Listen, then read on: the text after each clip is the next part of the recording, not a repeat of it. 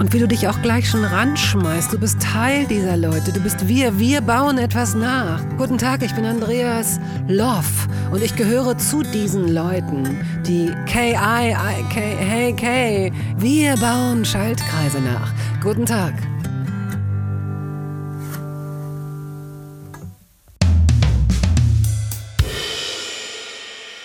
Dann machen wir einmal kurz die Synchronisation. Da Okay. frage ich dich ja, was hast du denn zum Frühstück gegessen? Müsli wie immer. Müsli mit Heidelbeeren und dieser, diesen tollen dicken Orangen, die heißen ähm, süße dicke Dinger oder so. Und ich hoffe, dass es die noch ganz lange, die heißen wirklich, die, sind, die gibt's auch wirklich nur, nee, die süßen Riesen. So, süße Riesen heißen sie. Aber süße dicke Dinger könnte ich mir auch gut vorstellen. Nee, nee, nee, klar. Arbeitest du jetzt in der Produktentwicklung im, im, im Gemüsemarkt? Nee, gar nicht. Aber wenn ich, wenn ich die Macht hätte, dann hießen die, die süße, dicke Dinger. Ja, wirklich. Das sind nämlich, also ich hätte ja nicht gedacht, dass Orangen mal reizvoll sein könnten für mein Müsli. Ich dachte so, keine Ahnung, ähm, so mit Pfirsichen und Nektarinen und so habe ich das immer sehr gerne, wenn ich mir so selbst so Crunch-Müsli gemacht habe, ne? so mit allen möglichen Körnern und dann mit Honig übergossen und dann in den Ofen und so. Und dieses Crunch-Müsli mit In Nektarinen und so. Ja, um das so crunchy zu machen. Also du Ah, machst okay. zwei Ah, okay, Backbleche ja. und, und, und lässt es darauf trocknen und wendest es immer wieder und dann wird es, es dauert ganz lange, bis, bis es so eine leichte Bräunung angenommen hat. Und dann geht's aber schnell, dann musst du echt drauf achten, dass es dir nicht verbrennt. Na, wie auch immer. Du machst das auf Also- Vorrat sozusagen. Ich mache das nicht mehr. Ich ähm, habe jetzt eine andere, äh, ich habe das sehr lange gemacht. Was ist denn daran so lustig? Weil, Was denn? Weil die, wir kamen von den Orangen, dass die nicht, Ja. dass du nicht gedacht Ja. hast, dass sie so Ja. wichtig sind für dein Crunch-Müsli. Dass sie es sein Dann- könnten. dann- dass sie es sein könnten. Und dann, weil sie sind im Grunde, ja, die sind im Grunde sind ja Orangen für jemanden wie mich, der, also ich, Orangen waren einfach immer da. Die waren nie besonders reizvoll, ne? so wie Äpfel. Genau. Und als ich dann irgendwann so gedacht habe, okay Leute, dann höre ich jetzt mal auf, so ähm, Frühstück mit Brot immer zu essen und mache mir jetzt auch mal so Müsli aus so Körnern und so. Äh, Da hätte ich es nicht für möglich gehalten, dass Orangen für mich reizvoll sein könnten. Aber durch die dicken, süßen Dinger, die sind so lecker, die sind so frisch und gar nicht faserig und, und ganz großartig, wie so Süßigkeiten. aber du hast sie dann in dein Crunch-Müsli mit auf das Backblech getan oder? Nein, ach du bist ja, was ist denn nur los? Wir haben zu lange nicht gesprochen. Wir sind ja, wir funken ja gar nicht auf einer Frequenz. Ja, aber, wir, aber ich, warum hast du das mit dem Crunch-Müsli und dem Backblech dazwischen geschoben? Das, weil, weil ich früher nicht gedacht hätte, also ich betone, ich hätte nicht gedacht, dass äh, ich jemals trockenes, normales Müsli mit Orangen essen würde.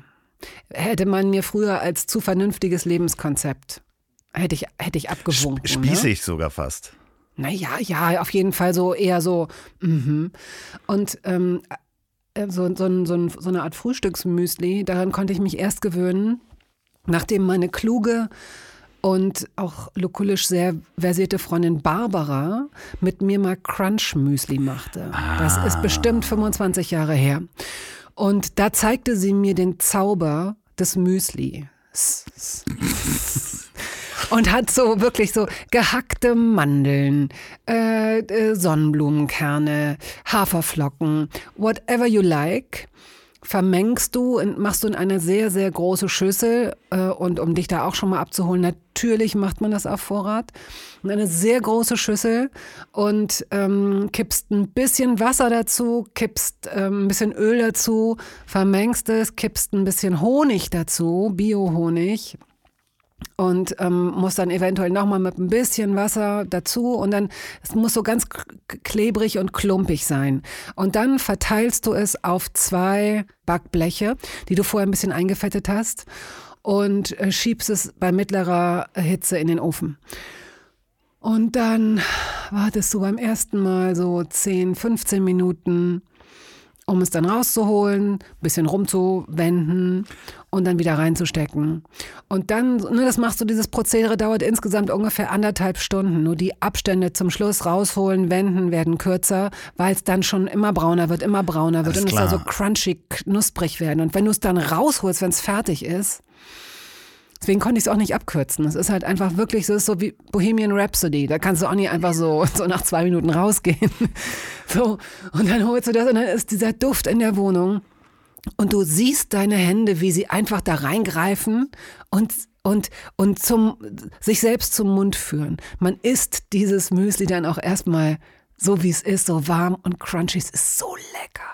Und das habe ich dann immer ein bisschen exotisch mit Nektarinen und Pfirsichen gegessen und so konnte ich mir das angewöhnen. Und das ist lange her. Und das war in einer Zeit, in der ich mir nicht hätte denken können, Müsli mit Orangen zu essen. Aber jetzt können wir anfangen, richtig zu reden. Wenn Hallo Sie- Andrea. Ich höre dich nicht mehr. Achso, Hallo. weil ich hier leise gestellt Ja, habe. ja, Okay. du- ach so, ja, das ähm, äh, hörst du mich jetzt noch. Ja, Ah, ja jetzt höre ich dich wieder. Wenn Sie sich da draußen fragen, ob wir gerade in einer äh, Spezialsendung Toast Hawaii angekommen sind, wo, Oh. es, wo es um Frühstück geht oder um, um Backwaren, dann haben Sie sich fast verhört und doch nicht verirrt. Denn bei mir ist die Frau, ach was rede ich, bei mir ist die Frau, die regelmäßig die Herzen und Ohren der Zuhörenden höher schlagen lässt. Sie begleitet mich nun schon fast fünf Jahre, nicht nur in diesem Podcast, sondern auch durch ihre Freundschaft und die schönen Sprachnachrichten. Bei mir ist die Rennfahrerin, Eiskunstläuferin und vor allem Astronautin Bettina Rust.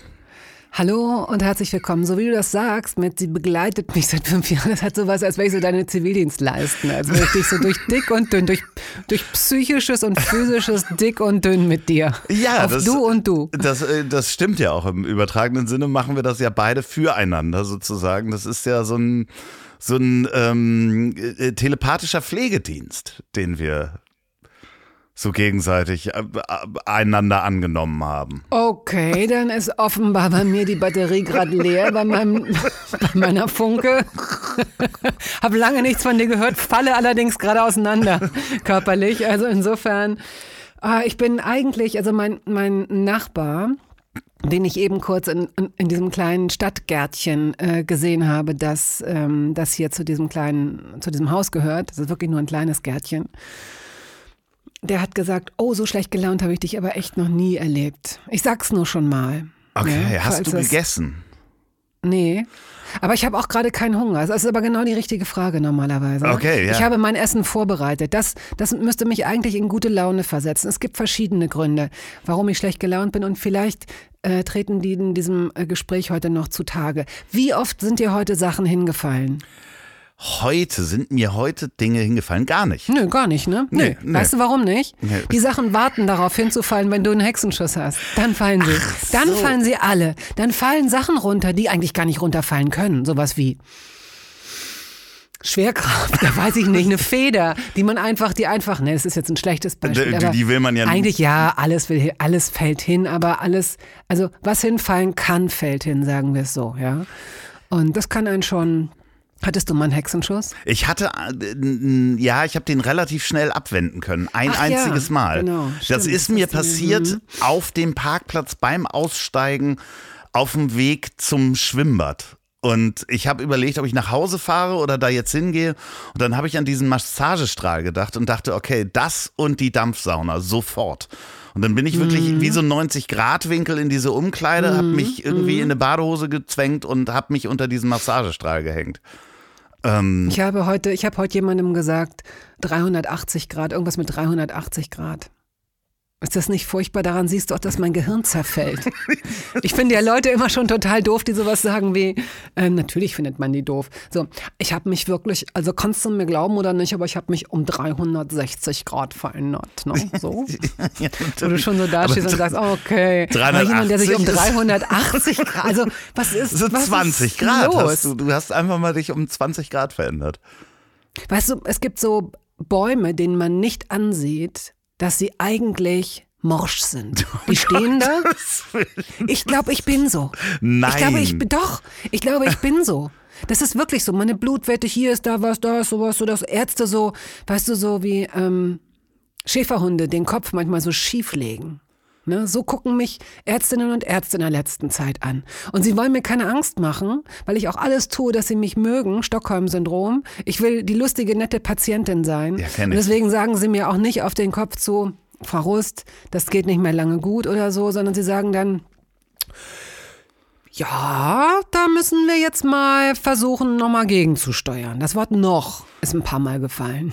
Ich sag's nur. Also, das, weißt du? nee, ich, glaub, das- mm. ich glaube nicht, dass du ein Baum bist, der eigentlich in Morsch ist. Also, Nehmen wir ein anderes Bild. Nehmen wir, ähm, erinnern wir uns, das ist natürlich, du hast ja sehr, sehr, du hast ja so Generation Z und Generation Alpha Zuhörerinnen und Zuhörer, die sehr jung sind und keine eigenen Autos besitzen. Aber als wir früher jung waren, da besaßen wir eigene Autos und die haben dann immer so 1500 Mark oder 2000 Mark gekostet. schaff noch zwei so. Jahre einmal über. äh, Genau, so. der, der nächste Also- TÜV ist vorbei. Also da So eigentlich ja. Und da wusstest du immer, also es gab dann so wie so Fabelwesen, die aus, auf wundersame Weise drei Jahre gefahren sind und nochmal eine Tour nach Amsterdam und sowas und, und so.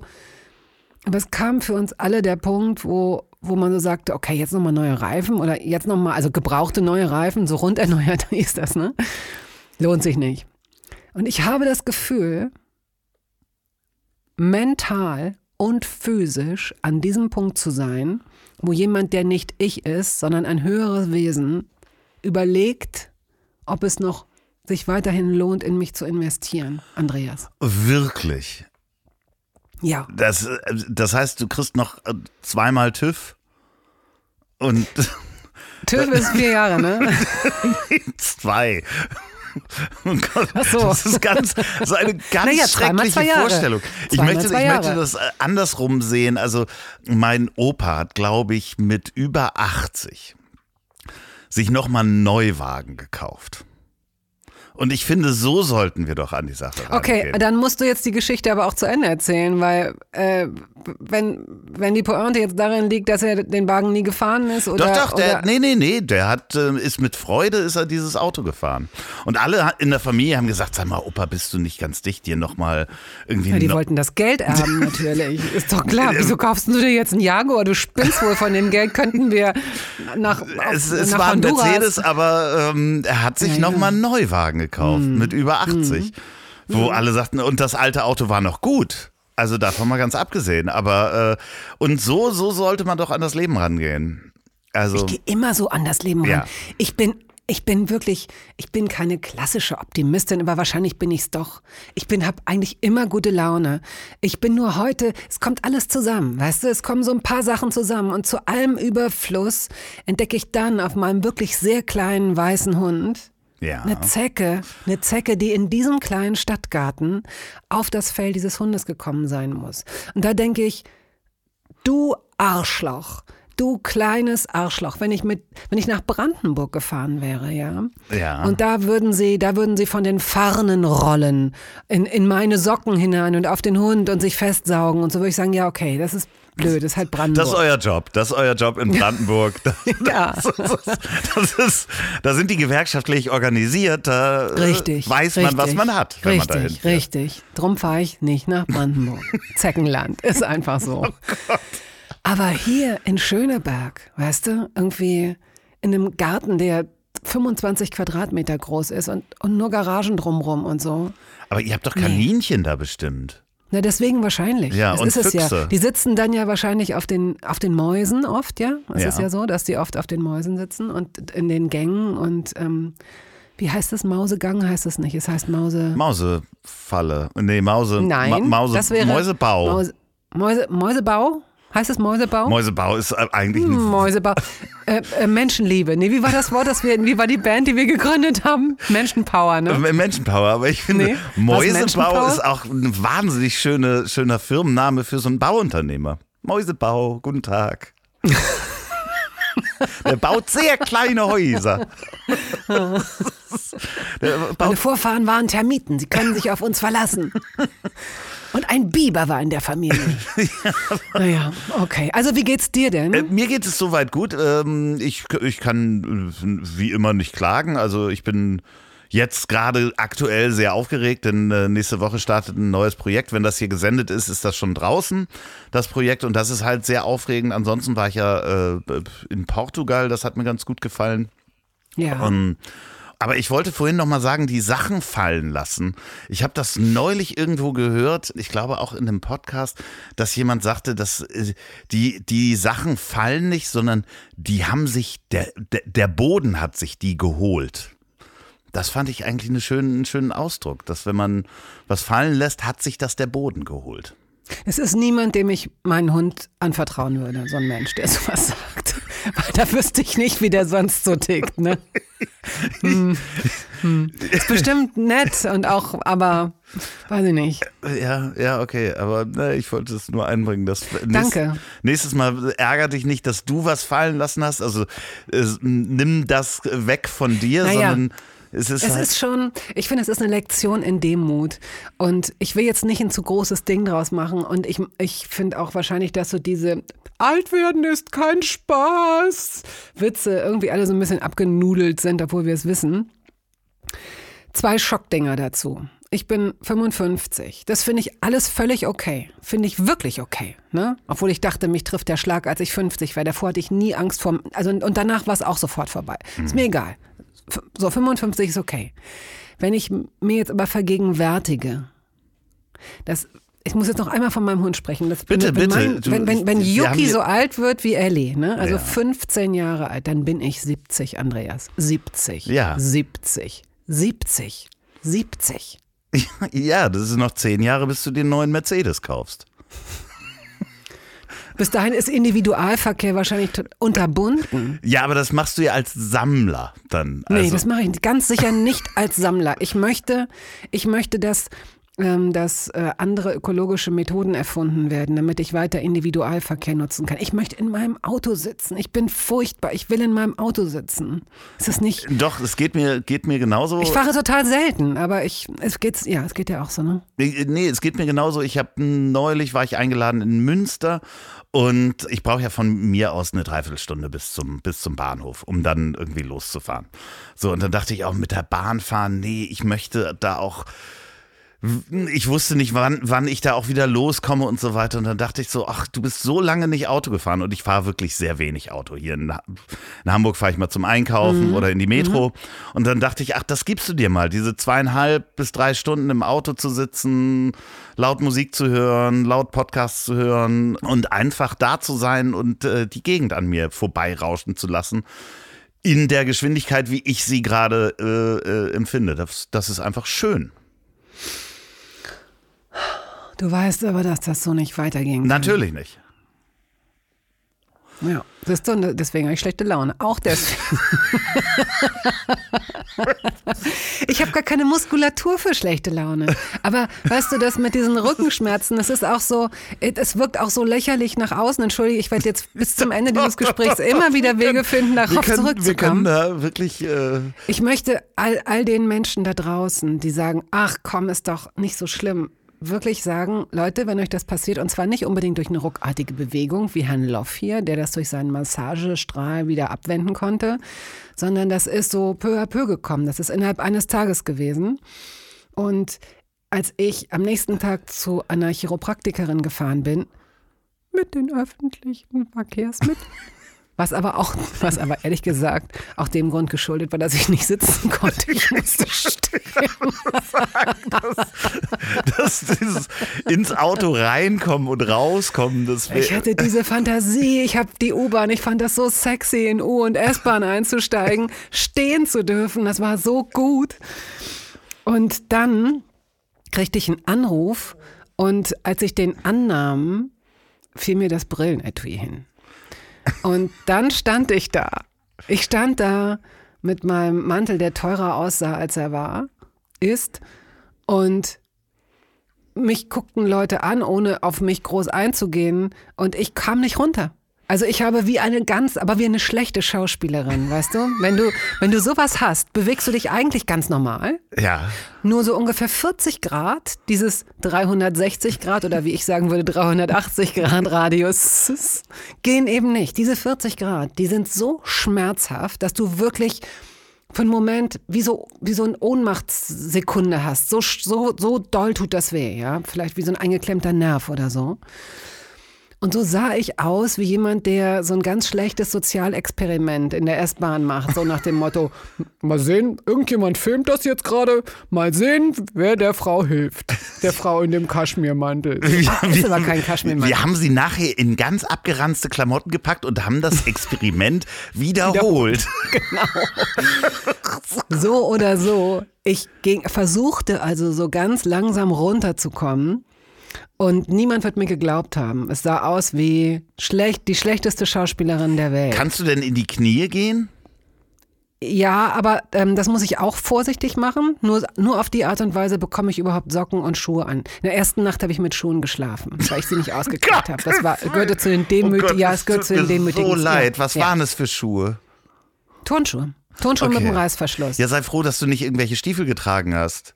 Also Winterstiefel oder sowas.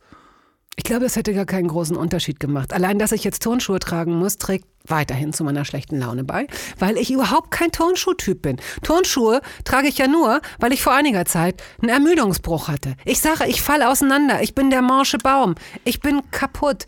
Irgendein Knochen in meinem Zeh beschloss, einfach zu brechen. Und deswegen musste ich so ein, die Alternative zum Gips ist so, ein, so eine Art Skischuh. Kennst du die? Ja, ja, Mit klar. so ja, Klett. ja, genau, natürlich. So trug ich dann eine Weile. Und das macht natürlich auch einen Höhenunterschied aus. Das sind so wie so Buffalo Boots. Also RTL 2 äh, Zuschauerinnen und Zuschauer kennen diese Höhe. Ja, die ist einfach, da ist nichts flexibel. Das sind so, das ist so wie eine, wie eine wie eine Packung Brot, so geschnittenes Brot, weißt du, auf der du die ganze Zeit, so, aber völlig unflexibel. Das heißt, dein Skelett muss diesen Höhenunterschied die ganze Zeit ausgleichen. So gesund kann das nicht sein. Ne? Nee. Zwinker, zwinker. Und ich fürchte mal, dass ich deswegen auch, oh, jetzt rede ich ja schon wieder über Krankheiten. Also es hat mir dann zum Schluss jemand geholfen. Ach so. Aber ich glaube, dass das, ähm, aber ich glaube, dass diese Person dachte, ach komm, das, das Spiel, das musst du das nächste Mal besser darstellen oder so. Weil ich sah wirklich nicht hilfebedürftig aus. Ich konnte ganz normal gehen. Alles ist normal, bis auf eben die Sachen, die extrem wehtun. War es ja. ein gutes Brillenetui? Weil ansonsten hätte man das ja auch einfach liegen lassen können. Du meinst, weil der Boden es sich geholt hat. Richtig, genau. Da hat sich der Boden. Ist das dein Ernst? Das ist dein Ernst, dass ich in so einer vollbesetzten S-Bahn äh, stehe, telefoniere in einem Mantel, der aussieht wie ein teurer Kaschmirmantel ist, aber nicht ist. Nochmal sage ich es nicht. Dann lasse ich ein Brillenetui fallen. Menschen sehen das, egal ob es ihnen wichtig ist oder nicht. Dann telefoniere ich weiter und gehe dann einfach raus. So.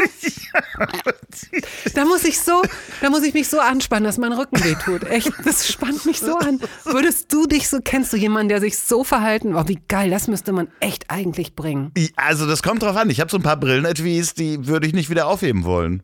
Also weil die halt sowieso, also wenn es mir so viel Schmerz verbringen würde, das aufzuheben, gibt es Brillenetuis in diesem Hause, die, wo ich gesagt hätte, okay, das lasse ich jetzt liegen. Punkt.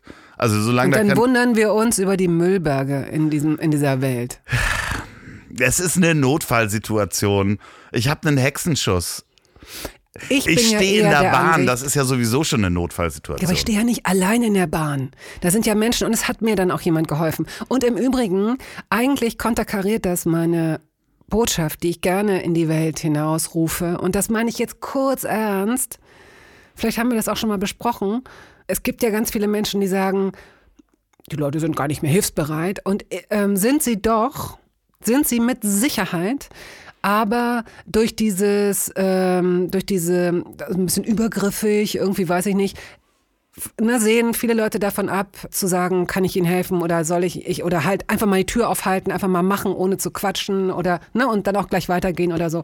Also es gibt viele Leute, die Hilfe brauchen, aber ihnen wird keine Hilfe angeboten und ich denke einfach, in dem Moment, wo man um Hilfe bittet, sind Leute äh, sofort da. Also ich würde mal sogar sagen, von zehn Leuten machen das acht oder neun, die Ja. wirklich dann sofort dir was vorlesen, weil du deine Brille vergessen hast, dir eine Tür aufhalten, weil du die Hände voll hast, dir was auch immer, ja. Also probiert das mal aus, wenn ihr euch gerade wenn ihr gerade das Gefühl habt, dass die Welt so roh geworden ist. Die Welt ist roh geworden, aber in dem Punkt ist sie, glaube ich, immer noch sehr nett.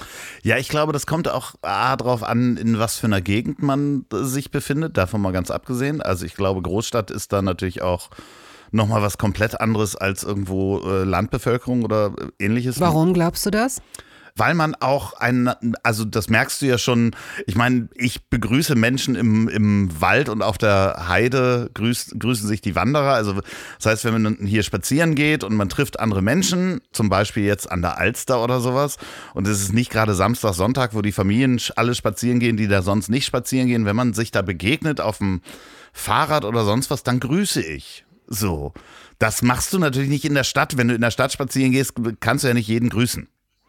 So, und dann hast Aber, du ja. die erste Kontaktschwelle ist ja schon mal noch eine andere. Das heißt, auf dem, du bist ja wirklich zwar umgeben von vielen Menschen, aber man hat ja nicht viel Interaktion mit vielen Nee, Menschen. aber das liegt an einem selbst, finde ich wirklich, wirklich, wirklich. Also das kann ich jetzt auch vielleicht nur aus meiner Position heraus sagen, weil ich ein sehr kontaktfreudiger Mensch bin und weil ich überhaupt gar keine Angst habe vor Menschen. Gar nicht. Ich gehe auch wirklich gerne auf Menschen zu. Ich, wahrscheinlich dränge ich mich selbst auch auf. Darf ich in die Tür? Ich wollte hier gar nicht reingehen. Ich halte Ihnen doch jetzt die Tür auf, dann gehen Sie doch jetzt rein. Nein, ist das ist nicht los? mein Brillenetui. Ich habe Ja, das genau. nicht verloren. Mensch, dann stecken Sie es doch einfach ein. ja. Die So, also ich bin eher so, ich dränge mich eher auf. Genau. Was denken Sie denn darüber? Wohnen Sie hier? Ähm, Aber gerade weil ja, also nochmal, ich halte komplett dagegen. Ich glaube sogar eher, dass es äh, auf dem Land wo oder in ländlicheren Strukturen, wo es auch weniger Auswahl oder weniger Vielfalt an Kontakten gibt, könnte ich mir eher vor und die Leute sich eher so ein bisschen beäugen und beim Leben so ein bisschen zugucken, ne? Und wohl auch, möglicherweise auch eher noch so Kommunikationsstrukturen herrschen, dass man sagt, na, du weißt aber schon, dass der jetzt gerade mit der Leute, ne? So, hier in der Stadt versendet sich das so ein bisschen, ne? Es sei denn, man, man pflegt irgendwie Kontakt und Nachbarschaft. Ich, hab, ich weiß, wir haben schon mal drüber gesprochen. Ich weiß nicht, ob es äh, ähm, in der Nummer 126 war oder 200, 210 oder so. Aber ich meine, dass ich so ein Déjà-vu habe, dass ich dir erzählt habe, dass ich einen einen Freund hatte, der in seinem Haus einfach niemanden kannte Ja. und nie Pakete angenommen hat und auch als für ihn mal eins angenommen wurde, er gar nicht wusste, wo er anfangen sollte zu suchen. Und das handhabe ich anders. Und das kann dazu führen, dass man auch mal angesprochen wird auf der Straße von jemandem und gerade nicht so viel Zeit hat und dann gucken muss, ob man aus der Situation rauskommt oder eben dann diese vier, fünf, sechs, sieben Minuten investiert ne, und sagt, hier, ich höre jetzt zu, obwohl ich ah, eigentlich gerade los wollte. Aber eine gute Nachbarschaft ist in der Stadt meiner Meinung nach leichter als auf dem Land, weil du immer noch eine Auswahl hast, weil die Leute hier näher leben und die Hemmschwelle meiner Meinung nach geringer Ja, ich kenne es nur vom, vom Reisen. Ne? Ich bin ja viel auch alleine gereist und ähm, da ja wirklich auch durch ländliche Gebiete gefahren. Und wenn man da dann die Menschen angesprochen hat, dann ist man auch wirklich gleich zum Essen eingeladen worden. Beziehungsweise äh, da war dann sofort ein, ein intensives Gespräch. Wo kommst du her? Warum reist du alleine? Was machst du denn hier? War dann schon, schon einfach möglich. Ist ja klar, aber auch dann gibt es Leute, die auf sowas keinen Bock haben und Leute, die Lust haben, sich auf sowas einzulassen. Also ich kenne auch Menschen, die überhaupt keine Lust hätten, egal durch was für eine Einöde sie seit zwei Tagen laufen, äh, mit irgendjemandem länger ins Gespräch zu kommen, der ihnen begegnet. Es gibt, ich kenne auch Menschen, die nicht sehr offen sind dafür, aber du bist das ja auch. Also insofern kann ich mir das gut vorstellen. Ich bin ein bisschen hypnotisiert von diesen zwei grünen Kreisen des Also Beauty Lights, das sich auf deinem auf deiner Brille spiegelt. Ich weiß gar nicht, wie Menschen das machen. Ich habe neulich versucht, mal selbst Fotos zu machen mit diesem Beauty Light und ich sah aus wie so ein. Also jetzt siehst du, das, jetzt sieht man ja, jetzt musst du, man muss immer ein bisschen runtergucken, ne? Ja, ja, das ich's ist, äh, das ist mit der Brille ist das gar nicht so gut. Also ich habe hier so ein, so ein Ringlicht um meine Kamera. Das ist, weil es hier sonst sehr dunkel ist. Nein, du siehst, du siehst sehr attraktiv aus. Dass du das einfach nur für mich machst, schmeichelt mir sehr. ja, aber ich sehe doch auch ohne dieses, äh, dieses Ringlicht sehe ich doch Sehr. auch. Aber dann sehe ich es nicht so gut. Jetzt sehe ich, weil du dich so komplett ausgeleuchtet hast, sehe ich alles an dir. Das finde ich, finde ich sehr Makelloser Teint, kann man einfach sagen. Immer, immer noch sehr braun, muss man auch sagen. Immer noch sehr braun. Das ist ja auch wichtig, wenn man im Urlaub war, dass man sehr braun war. Ne? Also wenn man an unsere Kindheit zurückdenkt, war das ja der, das Statussymbol. Schlechthin. Ja, also sagen wir mal so, Sonnenbrand war okay, weil heute rot, aber morgen ist es braun. Genau, und dann pellt es sich. Ja, oder man wird einfach knitterig mit der Zeit. Ja, ja, ich weiß nicht. Ich, ich, ich unterschätze mich auch jedes Mal mit, mit der äh, Sonnenpflege, sozusagen mit der Sonnencreme. Und äh, ich habe auch am ersten Tag einen Sonnenbrand gehabt. Und das, ich meine, das war jetzt im April, ne? in Portugal. Wunderbar. Ganz toll. Mhm, mh, mh.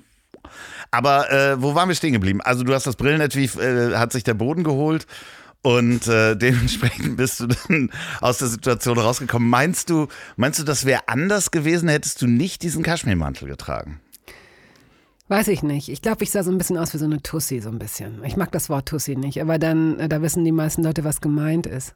Das ist so, das ist natürlich was anderes, ob du so ein, ne, der ist auch noch so Kamelhaarfarben. Ach so, in Hamburg ist das eher so, ist das ja nicht so normal, nicht so unnormal. Hier ist es, in Berlin macht man, zieht man sich nicht so schick an, glaube ich. Aber ich hasse, ich höre mir gerade zu und mag diese Verallgemeinerung nicht. Und dennoch, es ist eher so ein bisschen, ich sah so ein bisschen onduliert aus. So Ohofen fällt mir gerade ein. In den Zeiten, in denen ich noch bunte gelesen habe. Ja. Und hinten immer so diese Society-Bilder waren.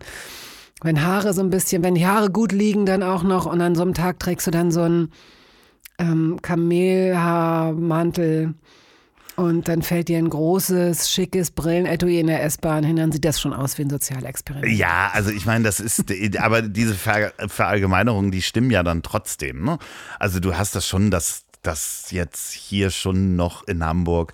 Wir nehmen übrigens äh, äh, Remote auf, so, so, nennt man das in der Fachsprache. Das heißt, wir sehen uns gegenseitig übers äh, Telefon und haben sitzen beide in unseren Studios. Das heißt, äh, Bettina sitzt in dem Studio, wo Toast Hawaii aufgenommen wird. Und die Hörbar Rust äh, könnt ihr mhm. alle hören. Ganz besonders natürlich die Folge mit, äh, mit mir. Und zwar im Loop. Ja, ne? also äh, wirklich, ich muss da auch nochmal äh, ganz großes äh, Dank aussprechen, äh, dass ich in dieser Folge dabei sein durfte. Na, ich muss mich bedanken. Na, das hat so viel Spaß gemacht und ich, ich höre ja gar nicht so viele Podcasts von mir selber. Also, in denen ich vorkomme. Aber ich höre unsere Podcasts wirklich immer sehr gerne. Also auch unsere Folgen, die ich hier aufnehme, höre ich dann immer nochmal. Bist du wahnsinnig. Nee, äh, besonders unsere allererste Folge, da, wenn ich lachen möchte, dann höre ich die. Und, und das geht auch vielen Hörern so. Und ich äh, soll ganz liebe Grüße von meinen Eltern aussprechen. Die sind ganz große Fans von dir.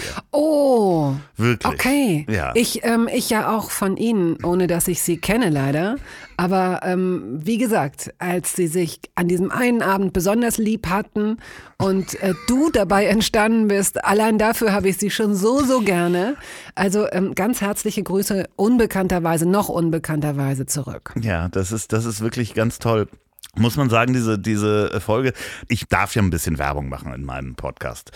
Denn jedes, jedes Wochenende, jeden ähm, Samstag kommt äh, Toast Hawaii raus. Ne? Ja, ja. Da freue ich mich immer drauf und dann höre ich das im, meistens am Vormittag und kriege äh, großen Hunger. Also muss ich einfach sagen, das ist, das ist so schön und vielen Dank. Das freut mich wirklich. Und du hast, du, du schickst auch wirklich immer tolle tolle Kommentare oder Fotos von Sachen, die du gekocht hast oder so. Mich, äh, mich freut das wirklich sehr, sehr, sehr. Ja, bitte weitermachen.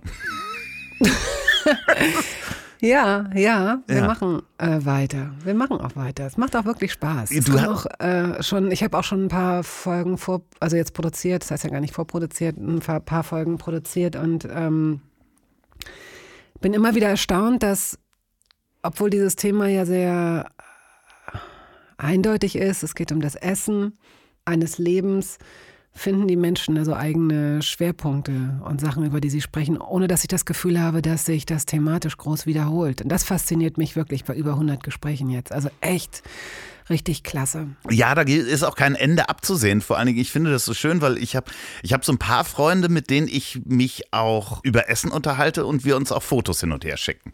Und du Ah, hast ja. mir neulich ein Foto geschickt von deinem Soufflé, was irgendwie nicht funktioniert hat. Wir haben telefoniert und du konntest das Eigelb und das Eiweiß nicht voneinander richtig trennen. Naja, ich äh, doch. Darüber habe ich mich Moment, lustig das hat- gemacht, dann hast du gesagt, Schnauze. Ähm, Also kannst du was nicht. Also es hat im Grunde, es hat schon funktioniert. Ich muss nur sagen, dass ich zwei Eier verloren habe, weil die sich zu leicht, das eine ließ sich zu leicht schlagen. Das war, da war die, da war die Schale quasi aus. Ich weiß nicht, was das war. Das war jedenfalls keine richtige Eierschale. Das war vielleicht so ein Scherzartikel. Und schon plumpste alles zusammen. Und da wir dann parallel haben wir gesprochen, also habe ich das dem Hund gegeben. Das Ei. Und dann habe ich ich hatte schon zwei getrennte Eier vorbereitet, weil man für ein Soufflé ja ähm, das Ei weiß einfach nimmt und schlägt und steif schlägt und dann anschließend unterhebt.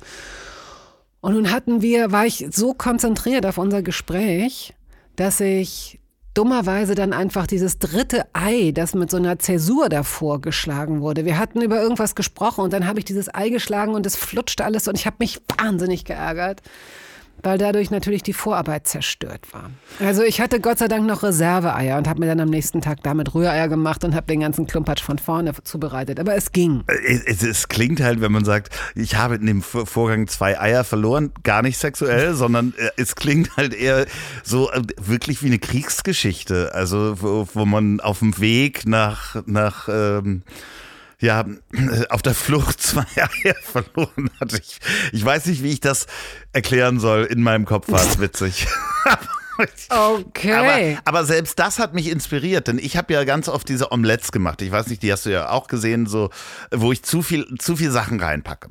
Dass ich sozusagen in meine Pfanne, die, da, darüber erzähle ich ja auch in, in der Folge, dass ich da Pfifferlinge reintue und Zwiebeln und dann äh, vier Eier und dann wird das halt so ein richtig dickes Omelett. Das wird nur von unten dann oft schwarz, bevor das oben dann halt so ist, dass man es wenden kann. Und dann habe ich dein Bild mir nochmal angeguckt und dann dachte ich, ja klar, ich kann das ja auch einfach in der Auflaufform machen. Ich kann ja Kannst doch du. einfach Mhm. mal dieses Mhm. Omelett in der Auflaufform Mhm. bei 200 Grad äh, in den Ofen packen für 20 Minuten. Und ähm, jetzt bin ich seit ein paar Tagen, bin ich Omelett im Am Ofenmacher. Experimentieren. Aha, und hast du es auch schon mal, also was ich jetzt als nächstes mal angehen möchte, ist dieses Menemen. Sagt dir das was? Wa- bitte- Das ist ein bitte, türkisches- Wie heißt das? Menemen, Menemen? glaube ich, hoffe ich. Menemen. Ja. Das ist mit Tomaten, Paprika. Ich ähm, esse es besonders gern mit Schafskäse und Ei in einer kleinen Auflaufform. Und das wird nämlich zum Teil im Ofen oder eigentlich vollständig im Ofen zubereitet. Und das wird so fluffig, richtig gut. Möglicherweise ist da auch das Eiweiß vorher geschlagen, glaube ich aber gar nicht. Das muss ich mir jetzt als nächstes auch noch mal anschauen. Und das ja, dazu möchte ich auch, dazu möchte ich diese Nation aufrufen. Probieren, versuchen Sie es mit Menemen als Ja, sowas ähnliches mache ich gerade. Also ich experimentiere damit rum, dass ich da auch mal so Spargel, grünen Spargel habe ich jetzt reingetan. Dann habe ich äh, äh, Tomaten auch da reingetan, so und äh, die einfach bei 200 Grad mit mit diesem äh, mehr oder minder mit Rührei übergossen und Pfifferlinge wieder dazu und dann ein bisschen Käse obendrauf. Perfekt, Ah. 20 Minuten im Ofen. gut, einfach gut, gut, D- gut, Einfachstes Essen. Wahrscheinlich Gut. kann man alles Gemüse dieser Welt da gut. reintun. Einfach gut, einfach toll. Ist auch einer der Gründe, ne, warum so, also das hast du schon mal mit Eiersatz, das mit Eiersatz versucht? Nee, wie, was? äh, Ich habe es nämlich, ich nehme es mir immer vor, jetzt wo ich es sage, fällt es mir wieder ein, das mache ich jetzt nämlich demnächst. Weil ich äh, gerade sagen wollte, siehste Loffi, und das ist auch einer der Gründe, warum es mir wahrscheinlich irgendwie schwerfallen wird, mich ähm, mehr, also stärker vegan zu ernähren. Ich bin so eine, ich bin Flexitarierin. Ich habe jetzt wirklich in den letzten Monaten noch immer mal wieder so Biofleisch gegessen, zwischendurch, wenn ich Jap hatte, nicht viel, aber fand ich irgendwie zwischendurch ganz gut. Und äh, merke eben auch, ich esse gern äh, Käse schon und ich esse eben auch einfach gerne Eier. Aber es hat sich so viel getan in dem Bereich, dass ich mir vorstellen könnte, dass bestimmte Dinge auch wirklich gut substituiert werden können, ohne dass man das Gefühl hat, nee, schmeckt doof, schmeckt nach Altpapier oder so, ne, wie es früher war. Also lass uns das mal synchron probieren. Ja, ja, definitiv. Ich werde auf jeden Fall mal den Eiersatz danach suchen, was das ist. Was ich neulich bei Käse gehabt habe im Salat, das hat mir nämlich äh, mein Podcastpartner Olli P. Ähm, mitgebracht gehabt. Äh, da, ich weiß gar nicht, wann das war. Der hatte so einen Schafskäseersatz. Der so im Salat war der perfekt. Also da hat, Ah ja, habe okay. ich keinen Unterschied geschmeckt. Äh, In der Kon Konsistenz war, Konsistenz war der ähnlich, aber ähm, und ich esse ja wirklich gerne diese veganen Würstchen. Oh, das ist einfach ganz großartig. Die von Ich mag die auch. Es gibt so diese, diese Nürnberger, diese kleinen, also Nürnberger in Anführungsstrichen. Nee, ich esse diese von Beyond Meat. Ähm, Okay. das ist einfach so eine, so eine Bratwurst, die halt ohne Soja ist und esse dann aber zwei Eier dazu. Ja, ist doch okay. Das ist auch flexita fle flexitabler. Ja, das ist super flexi, flexi, super flexi. Ja. Sag mal, weißt du, in, in diesem kleinen Gärtchen hier, ne? Ja. sind Zecken. Ne, ja, nee, aber nicht nur hier nisten. Ich gucke nämlich gerade raus oder habe gerade kurz rausgeguckt. Hier nisten in den zwei Nistkästen Meisen. Ach, Das heißt, wir haben zwei Meisenfamilien jetzt hier. Weißt du, wie elektrisch Meisenbabys klingen? Ja, Ich kann es jetzt, bitte sag ja, weil ich könnte, wenn du jetzt nämlich sagst, nee, Nee, mach mal vor, mach- könnte ich es nicht. sehr hoch, oder? Nee, nee, das klingt ja gar nicht elektrisch, was ich mache. Nee, alles, was ich mache, klingt unelektrisch. Na, du bist ja auch nicht Aber so- elektrisch. Nein, aber manchmal kann man ja Geräusche ganz gut nachmachen. Ja, aber piepsen die nicht? Nee, die klingen elektrisch, das meine ich ja. Okay. Ja, wie, Sie klingen so, wie ein so, wie so elektrischer. verzerrte, verzerrte, verzerrte Geräusche bei so einem Synthesizer Anfang der 90er, so ein bisschen. So klingen auch Rotkehlchenbabys. So Ah. klingen einfach, so klingen einfach Vogelbabys offenbar. Als Hobby-Ornithologin kann ich da nicht tiefer einsteigen, aber ähm, es ist so niedlich, wenn du dieses komische, zuerst denkst du wirklich, das ist wie so ein Störsender, als wenn jemand so ein altes, kaputtes Radio hat oder so. Und dann wird dir klar, nee, das sind Tiere.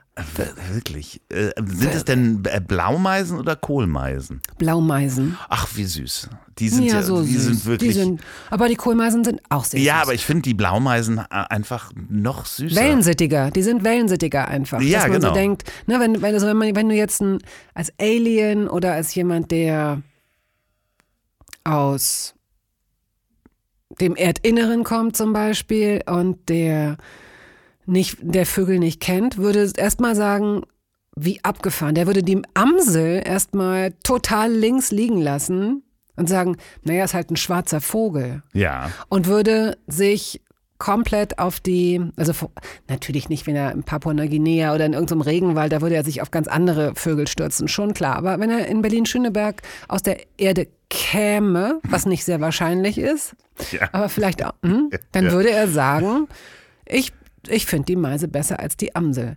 Und dann würde ich sagen, es sind beides gute Vögel. Warte erstmal, wir haben hier eine Abendamsel. Ja. Amselina Jolie und die macht Geräusche. Warte mal, das habe ich, das habe ich doch hier. Das habe ich doch hier. Du flippst komplett aus. Werbung.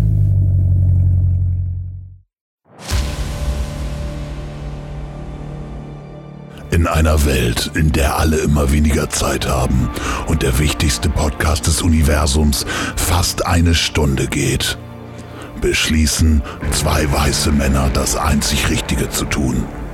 Sie fassen Lanz und Brecht zusammen. Das hat er doch nicht wirklich gesagt, oder? Ich denke schon.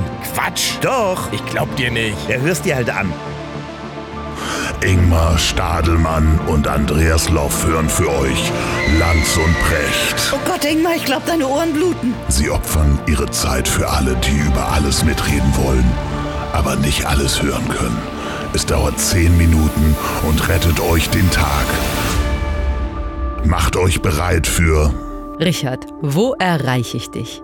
die Zusammenfassung von Lanz und Brecht. Demnächst überall, wo es Podcasts gibt. Richard, wo erreiche ich dich? Ist eine Produktion der Ponybus Productions und Mommel Productions. Redaktion Max Burg, Ingmar Stadelmann und Andreas Loff. Produktion und Schnitt Sophia Albers.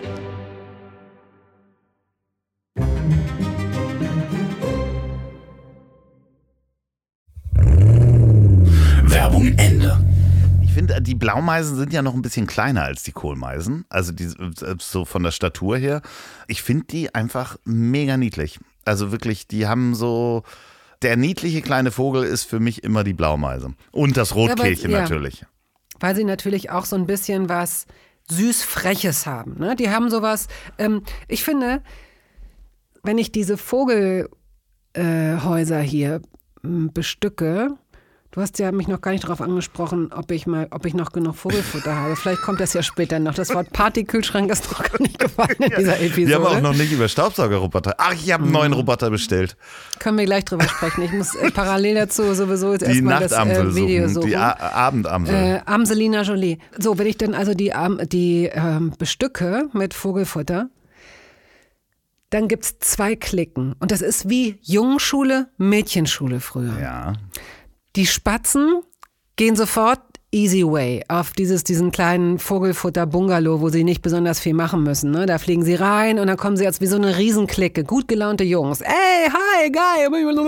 Müssen uns gar nicht streiten, weil so, ist genau. genug für alle da. So.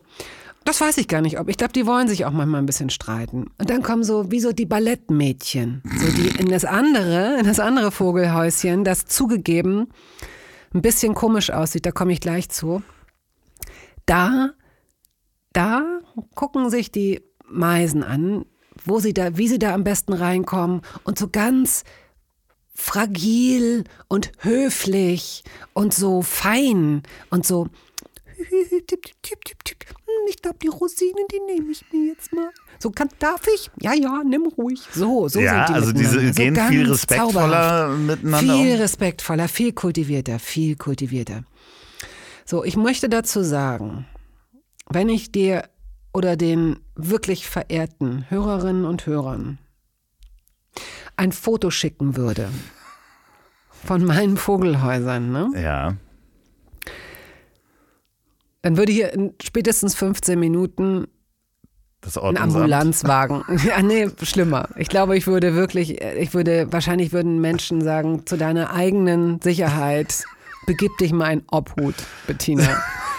Weil ich, ma- ich, ich mag die Tauben hier. Die sind elegant. Ich hab, wir haben so eine Ringeltaubenfamilie, die jetzt aber auch schon in der dritten Generation ist. Also das heißt, es kommen dann mehr Ringeltauben. Ja. Am Anfang waren sie exklusiv und ich habe sie für einen Moment noch für die Reinkarnation meiner Eltern gehalten. Ich weiß nicht, wie ich auf die Idee kam. So, die waren einfach wirklich sehr hübsch, sehr dezent, haben nicht so viel, haben, haben weiß ich nicht, waren, waren freundlich. So, als ich dann angefangen habe hier zu füttern, versuchten sie den anderen Vögeln das Futter weg. Ich, ich verstehe das. Ich würde das auch machen, ja. Ja. Aber Tauben in der Stadt zu füttern, hm, weiß ich nicht so. Auch wenn es Ringeltauben sind, in ihren schicken, etwas zu engen Anzügen, ja. So laufen sie ja. Als wenn der Anzug ein bisschen, so letztes Jahr hat er noch ganz gut gepasst, oh, jetzt ist er ein bisschen eng. So laufen sie ja. Und dann habe ich beobachtet, wie sie in die Vogelhäuser gelangen. Ne? Gar nicht so, gar nicht so ungeschickt. Also wie so ein, hast du mal auf so einer kleinen griechischen Insel, musst du dir vorstellen, wenn so ein Airbus auf so einer kleinen griechischen Insel landet, Ja. ne? wo man so denkt, oh, Respekt, dass wir hier nicht gleich absaufen. Gut, kurze Landebahn, hat er geschafft. So, so schaffen es die Tauben irgendwie, an dieses Futter zu kommen. Es sieht aber inzwischen aus wie Fort Knox. Ich habe mit Leisten, mit Holzleisten habe ich es einmal umspannt quasi. Ich habe mit Draht und Abwehrholzästen. Ich, es sieht einfach aus, es sieht psychedelisch aus. Also kleine Vögel kommen da durch, sieht, ganz genau. große Ganz Vögel. genau. Meisen schaffen es, Grünfinken schaffen es, Spatzen schaffen es. Die Amseln müssen sich mit dem Bungalow-Vogelhäuschen, da habe ich heute gesehen, das habe ich auch zum Teil dicht gemacht. Ja, geht nicht anders, sorry. Das ist so furchtbar. Aber es ist, ja, sorry. Inklusion ist ein, ist ein, ist ein schöner Traum. Ja, aber wa- was sagen denn die? Ich meine, irgendwann haben die So, Tauben das jetzt ja- genau kommen wir an den Punkt. Das ist die, den Vögeln. Let's face it, ist das scheiße. Nee, nee, nee, nee, nee, nee, Aber nee. die. Nachbarn, die Nachbarn halten mich halt einfach für hochgradig gestört. Aber seit ich das durchziehe, haben die wieder ein bisschen mehr Respekt vor mir. Ja, aber, Früher haben sie, ja? Aber die, die, die Tauben unterhalten sich doch, als du angefangen hast, da die Abwehrmaßnahmen aufzubauen. Sollen sie ruhig. ja, sollen sie ja, ruhig. was haben sie die denn da gesagt? Also ich meine, die Spatzen pfeifen es von den Dächern Ja. und die Tauben erzählen das weiter. Die sollen ruhig, was sie gesagt haben, kann ich nicht verstehen. Ich verstehe nicht, was Tauben sagen. ja, aber ich meine, man muss es sich ja mal vorstellen, dass irgendwann vorher sind die da noch gelandet, haben was zu essen bekommen. Ja. Und äh, jetzt hat die, Ja. die, die, die blonde Frau da äh, so äh, Stacheldraht Ja, rumgezogen. nicht Stacheldraht. Ich habe keinen Stacheldraht rumgezogen und ich spreche nur deswegen so ein bisschen am Mikro vorbei, weil ich Amselina suche. Die hübsche, schöne, talentierte. Und wenn Sie glauben, das ist es doch gar nicht wert, dann sage ich, wartet ab, Leute, wartet ab. Ich, Da, hier, pass auf, hier, pass auf. Okay, alles klar.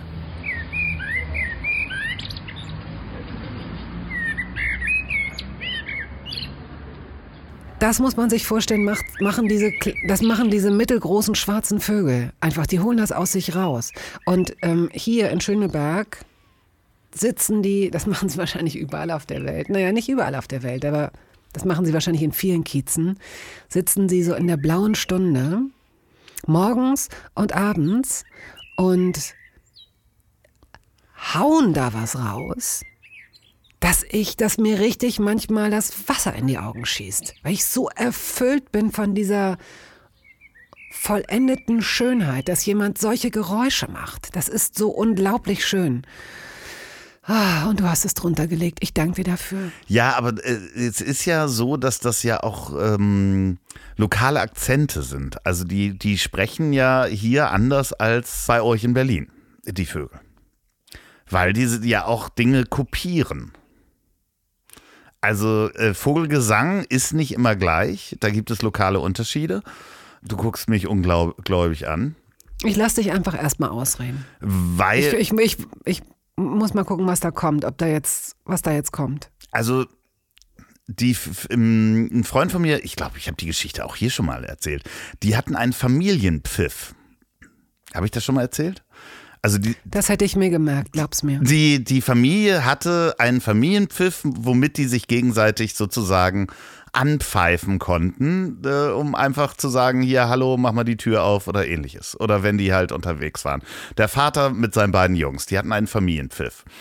Und äh, wohnten auch in der Innenstadt und irgendwann haben die Vögel angefangen, diesen Pfiff zu imitieren. Das heißt, die Drosseln und die Amseln haben dann plötzlich angefangen, diesen Familienpfiff zu übernehmen. Ich bin äh, unvermindert begeistert davon, was Tiere können. Ja, also das ist halt, äh, da wird äh, gerne mal kopiert, also wie die Rapper quasi. Da wird gesampelt und äh, Das heißt dann aber zitieren. Ne?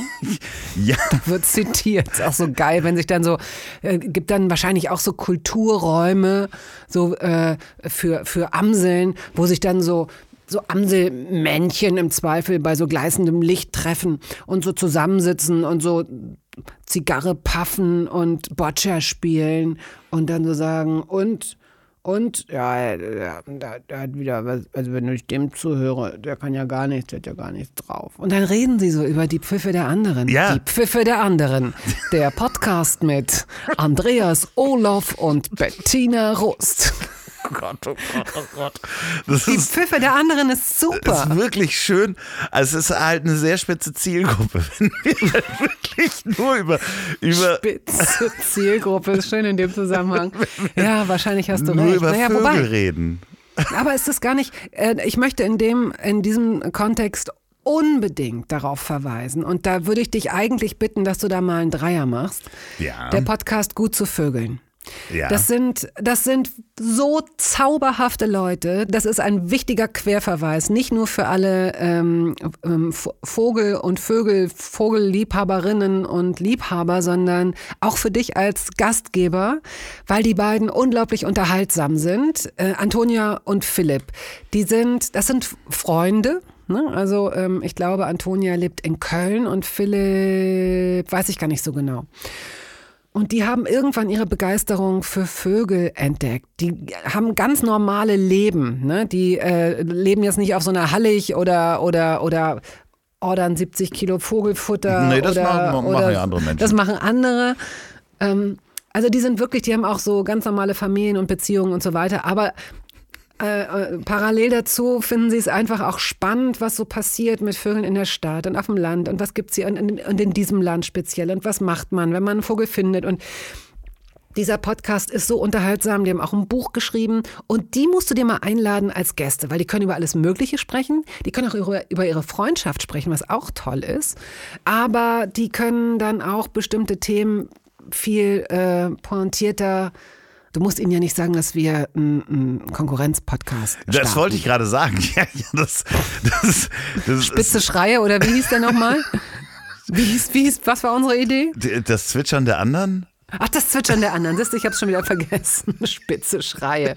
Okay, naja, gut. Das ist aber dann eher so ein True Crime Podcast. Spitze Schreie mit Bettina Rust und Andreas Loff. Ök, ök, ök, Wo, da hört man so ein, nee, in, in die Verpackung ist dann so ein Edgar Wallace-Schrei, so Ja. ein ganz alter, so ein, oh! Nee, nee, nee, der, ist ja so ein Frauen, also so ein hoher Frauenschrei, den ich nicht nachmachen kann. Dieses Wieso soll's denn, nein, nicht, nicht die Frauen sind die Opfer, nein, nein, wir sind ein keine Opfer. Spitz, ja, habe ich nie gesagt. Spitzer Männerschrei. Ein spitzer. Ja, was denn? Sei, sei doch mal ein bisschen offen. Was denn?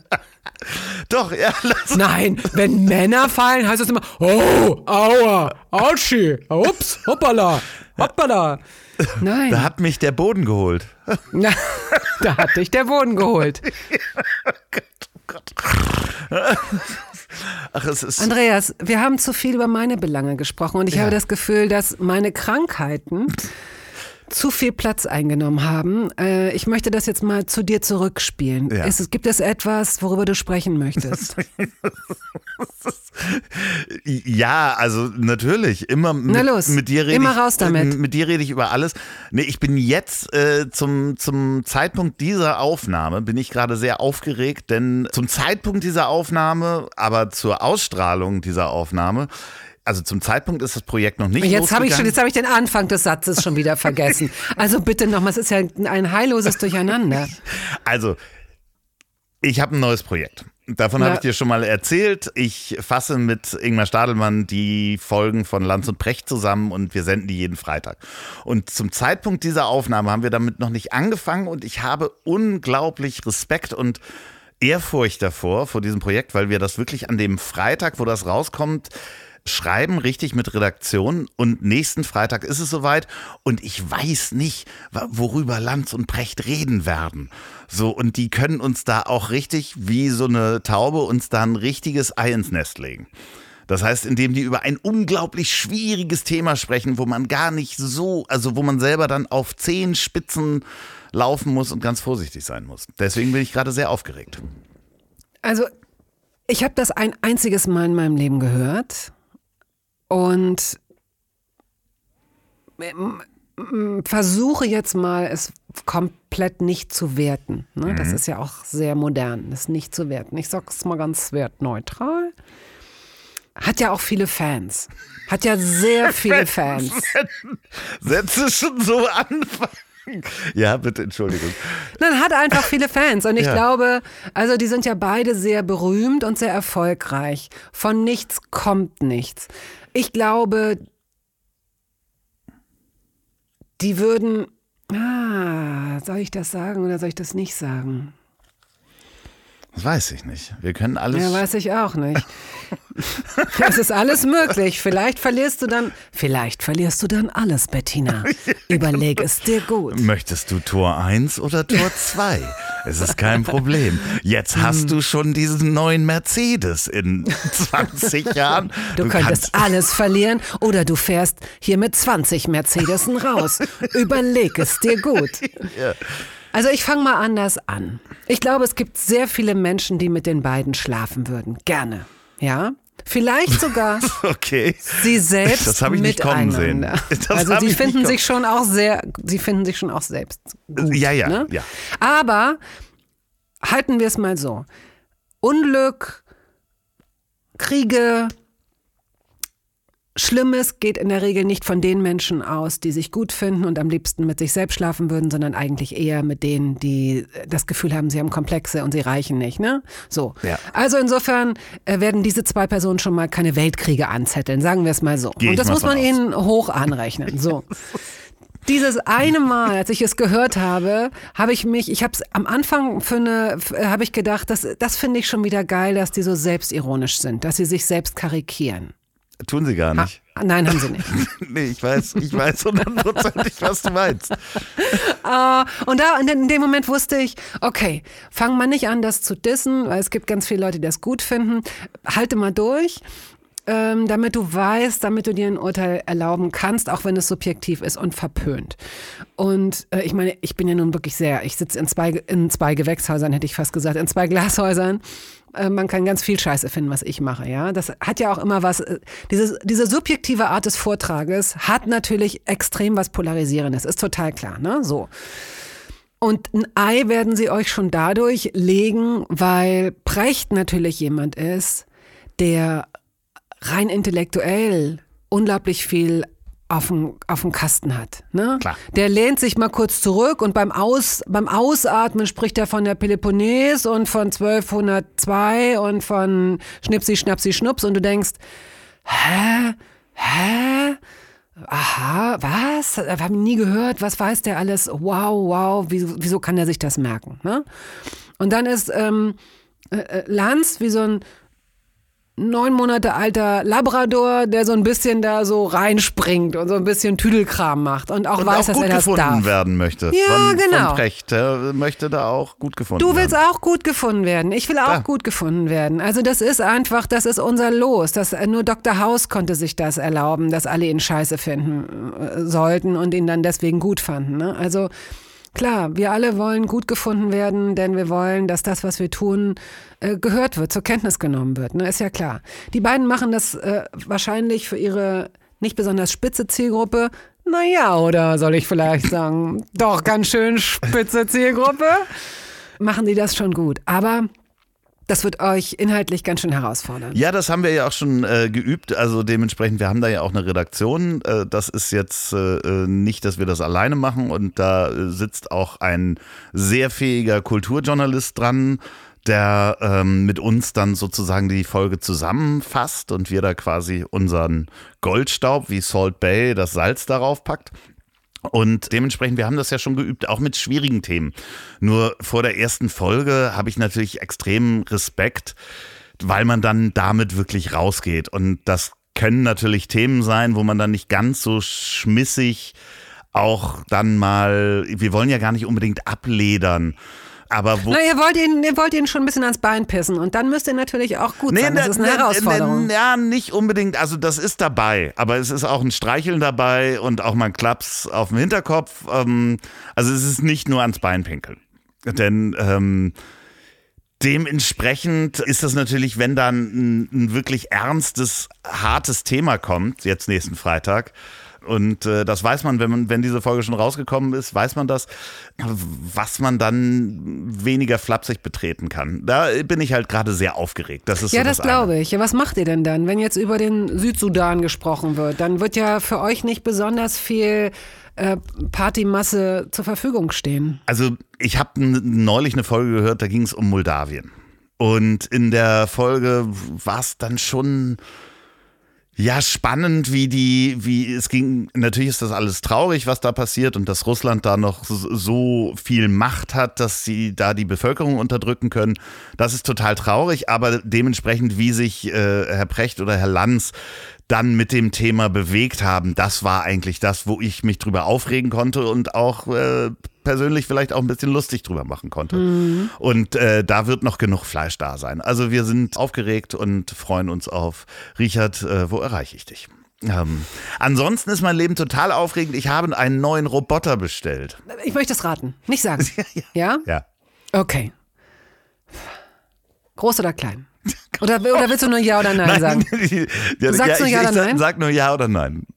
Du müsstest sagen, größer als ein Hund. Das ist immer das erste oder ein Größer als mein Hund? Ja, größer als dein Hund. Alles ist größer als mein Hund. Selbst Zecken sind größer als mein Hund. Oh, das ist ja auch geil. Stell dir mal vor, dass so eine Zeckenmutter jetzt ganz aufgeregt gerade in die Küche kommt und ihre nassen Hände so an der Schürze abwischt und ihrem Mann sagt, du kannst dir gar nicht vorstellen, heute hatte Bruno einen Hund. Ah, jetzt gibt es schon Hunde hier im Stadtgarten. Ja, so, genau. ne? Das weißt du, weil Yuki so klein ist, dass Zecken Angst davor haben, äh, von ihr befallen zu werden. Ja, und klar, sie dann so natürlich. weggeschnipst werden. Hat er auch her, erzählt, im, im Mäusebau habe ich die getroffen. Komm her, wir machen uns doch nur lustig, du kleiner Die guckt ist mir im Mäusebau entgegengekommen. Als ich mit dem Fahrrad Oh von Gott. den Tauben kam und denen wieder Vogelfutter verkauft habe, das ich aus dem Nest aus diesen Vogelhäusern geklaut habe. Okay. So, ähm, ach so, ich wollte raten, genau. Für den Haushalt. Ah, wie ist der, wie ist der Begriff? Fürs Haus. Hau- Na, Fürs der- Haus. F- nee, nee, im weitesten. Fürs Auto. Nein. Nicht fürs Auto, fürs Haus, aber da tust du dich so schwer mit. Für dein Tippi, in dem du manchmal lebst. Nein. Nein.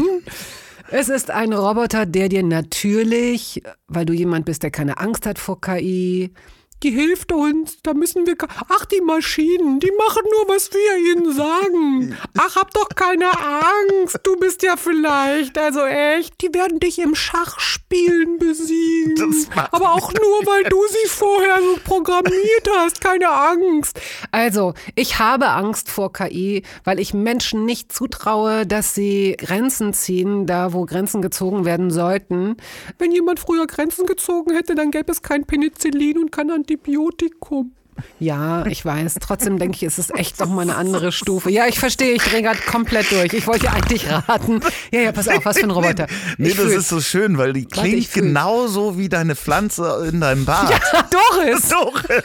Oh, hör auf, ich muss so lachen, dass mein Rücken wehtut. Das ist doch Doris, die da immer. Hast du mit Doris KI-Gespräche? Ist Doris KI Ich habe befürwortet? mich so gefreut über den Doris-Film. Ich mich Oh auch. Gott. Ja. ja aber, aber dass du jetzt, dass du dich manchmal auf Klo setzt und mit ihr über KI sprichst. Ich muss das kurz erklären. Ich habe eine Pflanze, die heißt Doris. Und ich habe einfach so einen Instagram-Film gemacht, über den ich mich total gefreut habe, weil ich äh, erst seit kurzem so ein bisschen damit rumspiele. Äh, völlig, völlig, völlig ähm, äh, Bauerntheatermäßig natürlich. Nicht auf hohem KI-Niveau. Aber es macht mir so viel Spaß, diesen Quatsch zu machen. So, deswegen Doris. Okay, also ein Roboter. Ähm, der hilft dir. Nicht im Haus oder nicht nur im Haus? Er hilft dir auch im Haus, aber auch woanders. Nein, nicht im Haus. Oh, nicht im Haus, okay, nicht im Auto, nicht im Haus. Ach Bettina so, Rust äh, äh, auf Instagram, bitte. aber jetzt ko- komm bitte, ähm, sag nicht, dass er Igelbabys tötet. Nein, das macht er nicht. Okay, gut, dann ist es kein Rasenmäherroboter. Doch, es ist ein Rasenmäherroboter. Die töten Igelbabys. Nein, das macht er nicht, weil der die erkennt. Das Er hat es dir versprochen. Hallo, hi, ich bin übrigens, ha, ich bin, Jochen. wie heißt das, wie heißt das Kind von Elon Musk? Äh. XY Knischni, Rischni. Wie? Nee, den kannst du nicht zum Geburtstag einladen. Wir haben, wir können den Namen nicht aussprechen. Wir können die Karte nicht losschicken. Wir können die E-Mail nicht. Wir wissen es nicht. Ähm, hi, ich wollte nur sagen, ich mache das hier klar, ne? auch wenn du nicht da bist. Ich ist ja ganz schön viel Fläche, aber ich verspreche dir hoch und heilig, dass ich keine Igelbabys und keine Bodenbrüter Ja, zerstören werde. ja. Hat er dir versprochen? Das äh, verspricht mir der Hersteller, ja. Also ähm, ich hab's, äh, er ist noch nicht angekommen, weil es eine Warteliste gibt dafür, weil es ist ein neuartiger Rasenmäherroboter, der sozusagen keine Begrenzungsfehle braucht, sondern sehr, sehr gute Sensoren und sehr gute Kameras hat, um eben auch Haustiere und Tiere zu erkennen und der sozusagen seine, seine Umgebung selbst erkennt. Den kann man ein Gebiet geben, wo, wo, es, wo er langfährt. Und dann weiß der, wo er langfahren muss und kann auch selbstständig so Kanten und so weiter abschätzen. Sag mal, kann das sein, dass der Andreas humpelt in der letzten Zeit? Ja, aber der trägt jetzt auch immer diese komischen Hunde-Hausschuhe, ne? diese Plüschhausschuhe, auch im Garten. Ja, das liegt daran, dass der Roboter zwar Haustiere erkennen kann, aber nicht Füße. Also er hat ihm die Zehen vorne abgeschnitten. Nein, Deswegen ich- trägt Andreas jetzt immer diese Hundehausschuhe. Nein, das ist wirklich das neueste Technologie. Also KI und so weiter, die, der lernt auch, was dann, also der, der überfährt dann die Igelbabys nur einmal. Nein, das macht er natürlich nicht. Und dann so. Diese ganzen Stacheln. Nein, aber es ist halt wirklich so, dass die Igel nicht bei mir auf dem Rasen sind. Die sind, äh, ich habe so viel, ich meine, du kennst ja meinen Garten so ein bisschen. Ich habe so viel Waldfläche und Gebüsche und Unterholz, Der feine Herr. dass da Wir schreiten das nächste Mal, schreiten wir mal wieder, nehmen wir uns die Pferde und dann reiten wir mal wieder Ja. die Grenzen ab, ne? ja, das, ich, Du, du weißt aber schon, dass, dass Igel sagen, I don't care, ne? Dass sie nachts dann auch gerne mal einfach Nachts sagen, fährt der doch pass nicht. auf. Na okay, gut, weil ich kenne jemanden, der sehr reich ist, Ja. sehr reich Ja. und ein sehr großes Grundstück hat ja, und dessen Rasenroboter, Rasenmähroboter auch nachts unterwegs sind.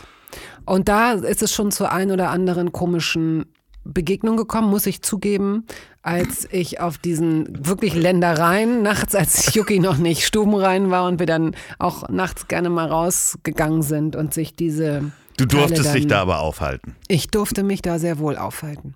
Ich durfte mich da so sogar aufhalten, obwohl mein Hund noch nicht stubenrein war. Ah, okay. Was man daran merken konnte, dass er regelmäßig dort unter den Designertisch gekackt hat. Und trotzdem durfte ich mich da aufhalten. Ah, Aber wie hat Matthias Döpfner darauf reagiert? Du, der hat so ein altes Vulva-Bild genommen und immer, das ist immer so abgeschirmt, weißt du, die Flecken, die nicht rausgingen, da haben wir irgendeine so eine alte Leinwand drüber geworfen. Und dann war das Ding. Dann haben wir das, Im Zweifel haben wir den Raum einfach abgeschlossen und sind in irgendeinen anderen Raum gegangen. You know. ja, das ist ja so. Glaubst du, das stimmt, dass der Scheidenbilder sammelt? Der hat doch so eine Privatgalerie, in der wohl Vulvenbilder sind, also die man wohl auch besuchen kann. Diese Galerie. Also der hat ja eine Galerie seiner Ausstellung. Also man könnte sich das angucken. Deswegen glaube ich, dass das ein, äh, dass das Gerücht stimmt. Ich fände das so toll, wenn der Eingang dann auch dementsprechend aussähe. Weißt du, wie dieser Monty Python Mund, wo die Leute so rein und raus Ja. gehen und dass man dann einfach in so eine, dass sich so riesengroße mal innere oder äußere Schamlippen einfach so, äh, so öffnen und schließen und man dann so durchkommt wie in so einer Waschstraße und dann ist man, dann kommt man in diese, dann ist man da drin. Ja, ja, ich, ich, ich äh, das könnte ich mir vorstellen. Also würde ich Ja. mir auch angucken. Definitiv, ja. aber äh, ich, ich finde das ja so, äh, so obskur. Das, das muss man gar nicht, glaube ich, an, an Döpfner festmachen, dass wenn man so viel Geld hat, dass der das ja wirklich geschafft hat, so einen Park in Potsdam zu seiner privaten Nutzung also den umzuwandeln. Er hat investiert in diesen Park und hat einen Teil da irgendwie gekauft und der war vorher zugänglich für alle. Und jetzt hat er so ein, darf der irgendwie, darf da die, die Öffentlichkeit, glaube ich, nur am Wochenende da rein. Und drei Tage die Woche hat er den ganz für sich alleine. Also wie obskur muss denn das sein, dass man überhaupt Lust hat, sich in solche, ähm, in, in, in, in so, so eine Diskussion reinzubegeben, dass man sich einen Park kauft und dann mit der Bevölkerung da verhandeln Ja, muss. ich glaube, dass das der, dass das der Matthias immer höchstpersönlich gemacht hat. Ich glaube, dass der, weißt du, hemdsärmlich wie er ist, hat er sich in seinen T-Shirts am Wochenende so an, an einen der Zäune gestellt und hat mit den Leuten gesprochen. Das sind natürlich, das ist eine Armada von Anwälten und Anwältinnen im Zweifel. Ach, ich glaube, das muss ich nicht gendern.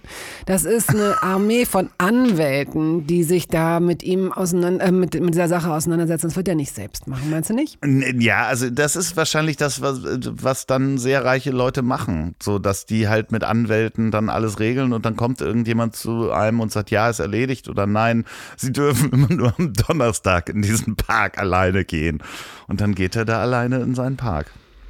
Also auch ich will das, das, gar nicht an ihm festmachen, aber ich finde diese, diese Vorstellung von so Superreichen, äh, wie dann das Leben sich verändert, ähm, dass man dann nachts halt Roboter hat. Total. Also ich finde, ja, ja. ähm, ich finde das überhaupt komisch. Ich bin überhaupt keine Sozialistin, ja. Also ich bin, äh, das weiß Gott nicht. Aber ich finde es schon komisch, dass Menschen Strände oder Inseln besitzen können. Ja. Also ich finde das in Ordnung, dass Menschen Wälder pachten. Wenn man so sagt, okay, äh, dafür musst du auch darauf achten, dass die in Ordnung sind, dass ähm, Punkt, dass die in Ordnung sind. So, ne? Aber dass, dass jemand sagen kann, nee, um diesen See können sie nicht gehen, weil, also zu dreiviertel schon, aber nicht ganz, weil diese letzten zwei Kilometer sind ein Privatweg. Das finde ich nicht in Ordnung. Also, äh, wenn, also das, das, das leuchtet mir nicht ein, dass sowas geht. Das ist ja in Spanien nicht erlaubt. Also du darfst in Spanien darf niemand einen Privatstrand haben. Denn alle Strände gehören äh, offiziell, glaube ich, dem Königshaus und dementsprechend äh, dem Volk. Schön. Ja, also finde ich ja irgendwie, äh, man kann in Spanien quasi keinen, keinen Privatstrand haben. Sollte man vielleicht hier auch einführen, obwohl so viele Strände haben wir gar nicht. Hier gibt's ja, also es gibt halt an Seen, ne? Diese, diese, diese Zugänge, dass Privatwege Dass, dass du manche Seen einfach nicht. Ja, man kann ja auch mal einen See kaufen. Also das finde ich schon okay. Das, also, Meinst du es gerade ernst? ja, warum denn nicht? Wenn ich ein Grundstück habe, auf dem ein See ist, ist unsere Freundschaft jetzt beendet? Weil ich, also, Nein, ich überlege gerade. Ich überlege gerade, ob ich, ähm, ähm, wie ich das finde. Weil ich ja eben ganz vehement gesagt habe, dass ich das nicht in Ordnung finde, wenn sowas nicht der Allgemeinheit zugänglich gemacht wird. Andererseits gibt es möglicherweise äh, ja tatsächlich, weiß ich nicht, Ländereien oder so, die zusammenhängend sind. Und wenn da nun gerade mal so ein See drauf ist, muss man jetzt auch nicht Kreti und Pleti, wie meine Mutter früher immer gesagt hat, darüber laufen lassen. Ich weiß es nicht. Ich, ich finde aber schon, dass solche Dinge eigentlich, weiß ich nicht, vielleicht ab einer gewissen Größe oder so, vielleicht könnte man das sagen. Aber jetzt habe ich mich auch in so eine Situation hineingequatscht, von der ich nicht genau weiß, ob ich, ähm, ob ich bei diesem Gedanken bleibe. Ich müsste länger drüber nachdenken. ja, aber das finde ich so schön und das finde ich auch so schön, dass wenn wir sprechen, dass man manchmal auf Themen kommt, wo man sagt, da habe ich noch gar keine Meinung zu. Und das unterscheidet uns beide nämlich von Lanz und Precht.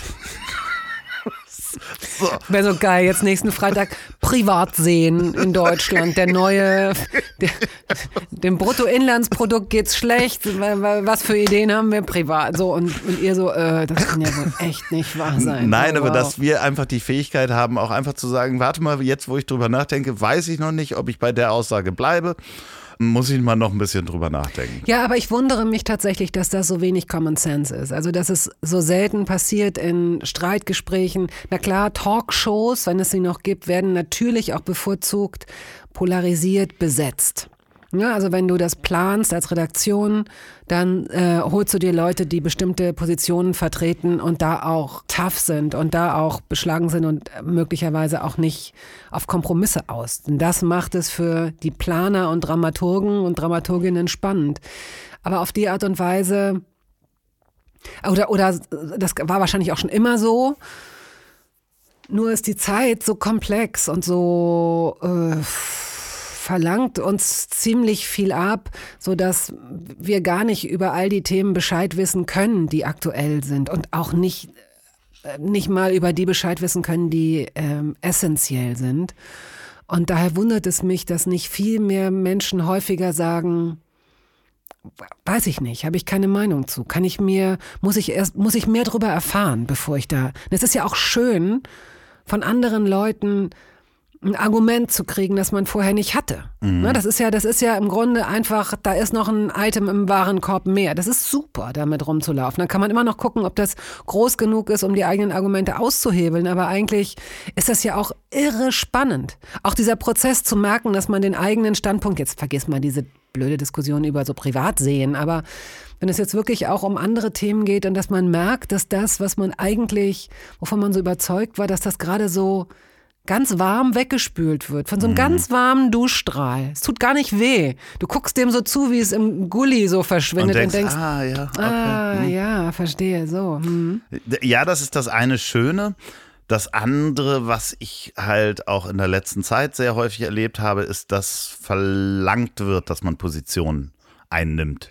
Gut, dann frage ich dich, warum lassen wir uns, von wem lassen wir uns denn dahingehend unter Druck setzen? Warum sind wir so unkritisch und fragen so selten nach, wer eigentlich was von uns verlangt? Wem wir eigentlich gefallen wollen? Wem wir eigentlich zuhören? Ja, ja, natürlich. Und das ist manchmal eine Stimme, die die einen erreicht, die einen sonst nicht erreicht hätte. Ob das jetzt über eine Direktnachricht auf Instagram ist oder sonst was, wo ich manchmal denke, so, warum forderst du jetzt von mir, dass ich mich positioniere Ja. Ja. zu Thema XY? Du hast noch nicht mal Hallo gesagt. So, aber trotzdem berührt es einen ja, ne? Also in irgendeiner Form löst es ja eine Emotion aus. Und wenn es halt selbst ist so, also Verärgerung oder Verwunderung. Aber plötzlich äh, verlangen Menschen, die sich vielleicht gerne diesen Podcast anhören oder gerne irgendwelche Instagram-Stories angucken oder sonst was, schreiben dann mir Sachen, wie stehst du eigentlich dazu? Und du müsstest doch in der Verantwortung mit einer Reichweite dazu Stellung beziehen.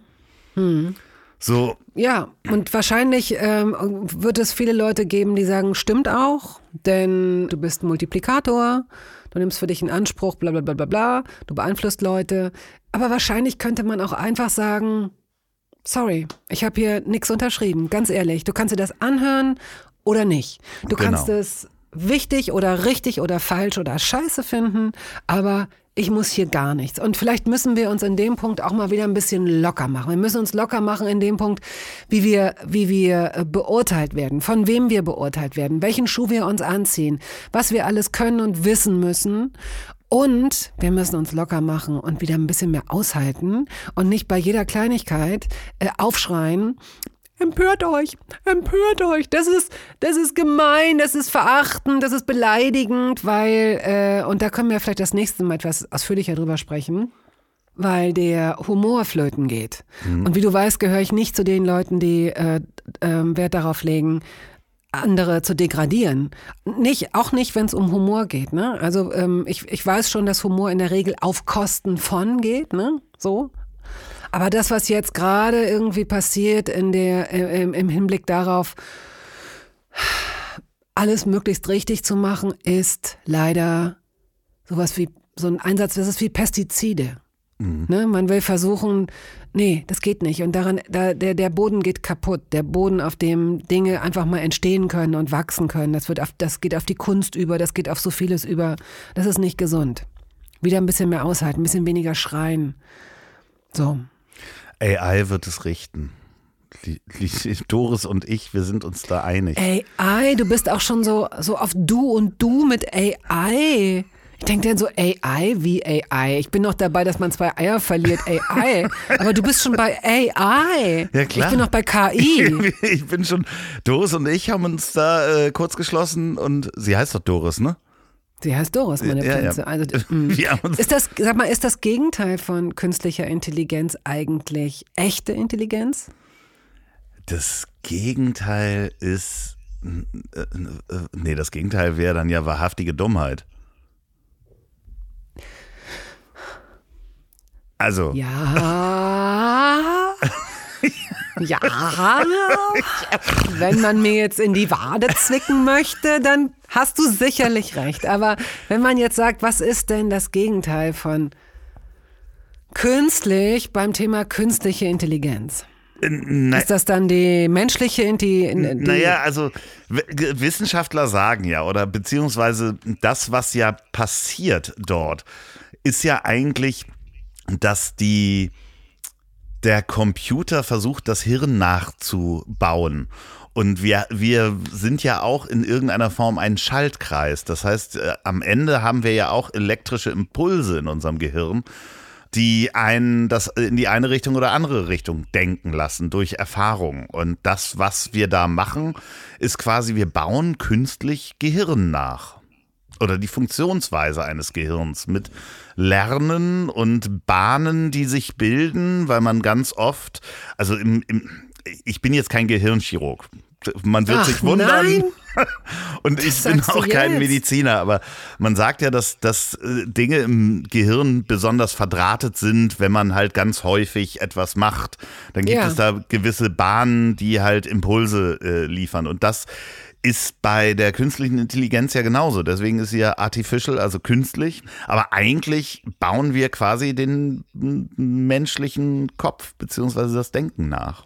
Und wie du dich auch gleich schon ranschmeißt, du bist Teil dieser Leute, du bist Ja. wir, wir bauen etwas nach. Ja, genau. Ich bin, guten Tag, ich bin Andreas Loff und ich gehöre zu diesen Leuten, die K, K, I, I, K, hey, K, K, hey, K, I, I, I. Wir, wir bauen Schaltkreise nach. Wir haben, Guten ich, habe, Tag. ich habe mit ein, einer Firma 2005 mit Systemen von künstlicher Intelligenz äh, diese entwickelt, ja, das stimmt. Mhm. Und damit gearbeitet. Damals waren die Rechner noch so langsam, dass das sehr begrenzt war und man nur sehr begrenzt Sachen machen konnte. Aber äh, da hat sich so viel getan in den Jahren, dass ich mit dem Konzept da sehr, sehr eng vertraut bin. Ja, das stimmt. Gut, gib mir einfach rechtzeitig Bescheid, wenn du mich durch AI, durch so eine AI-Freundin ersetzt. Du wirst niemals ersetzbar sein. Weder für mich noch für die äh, Zwei, Zuhörenden, zwei Leute, die versehentlich eingenickt sind und noch dran sind. Zuhörenden wirst du niemals ersetzbar sein. Und äh, du bist hier jederzeit wirklich herzlich willkommen. Mit oder ohne Hexenschuss, mit, mit oder ohne Futterbungalow und Abwehranlagen, mit oder ohne Mäusebau. Ähm, auch wenn du gegen meinen Roboter bist und alle meine Roboter bist. Es ist immer wieder schön, mit dir hier äh, eine Zeit zu verbringen. Und Das Schönste am Roboter ist das Wort Roboter, finde ich. Das macht so Spaß. Das Ja, ist, als das würde man, als würde man mit, also, ähm, das, als würde man eine Treppe runterfallen, aber es tut nicht weh. Roboter. Roboter, Roboter, Roboter. Oder? das, Roboter. das hat einen sehr hohen Teppich, diese Treppe. oh, Roboter, wie, Roboter, wie Roboter. im Treppenhaus von Matthias Döpfner. Wenn ich da immer Da gibt es Treppe- keine Treppen. Da gibt es so, weißt du, da gibt es so wie äh, am Flughafen diese, diese horizontalen Rolltreppen in Form von Zungen. So ganz lange rote Zungen, auf denen sich die Wirklich, Menschen es bewegen. Es ja. ist äh, kein Vulva-Lift. Es gibt keine Lifts, es gibt diese Zungen. Es gibt, oh, das, ich habe, also entweder habe ich irgendwie äh, äh, Halluzinogene äh, in mir, weil ich diese Schmerztabletten genommen habe. Ich stelle mir das, ich kann mir das sofort hervorragend vorstellen. So ein Haus, das von innen fast nur aus Rundungen besteht und wie so ein Uterus aussieht, so, so pink und rot und Zunge und, und Vulva und dieser ganze Kram, der da einfach ist. Und dann dieser große Mann und nur ein Raum, ein Raum ist so, weißt du, wo er so Geschäftspartner reinführt, so, die, mit denen er noch nicht so richtig bekannt ist, so, wo so Verträge abgeschlossen werden, wo dann auch Friede Springer sitzt und, und alles andere ist total hippie-mäßig körperlich, so. Wow. Ja, ja. Mhm. Ja. Wenn ihr euch gerade auf einer fahrenden Zunge befindet und diesen Podcast hört und zufällig Matthias mit Vornamen heißt, dann macht einfach weiter so großartig. Äh, Niemand sieht eure Architektur, die ihr da Nein. privat hinter diesem Arbeitszimmer habt, wo ihr Friede Springer trefft. Falls ihr diesen Podcast bei der Arbeit hört, dann ähm, überlegt doch mal, dass ihr, ja, ob ihr ersetzt werdet durch äh, Doris oder die künstliche Intelligenz.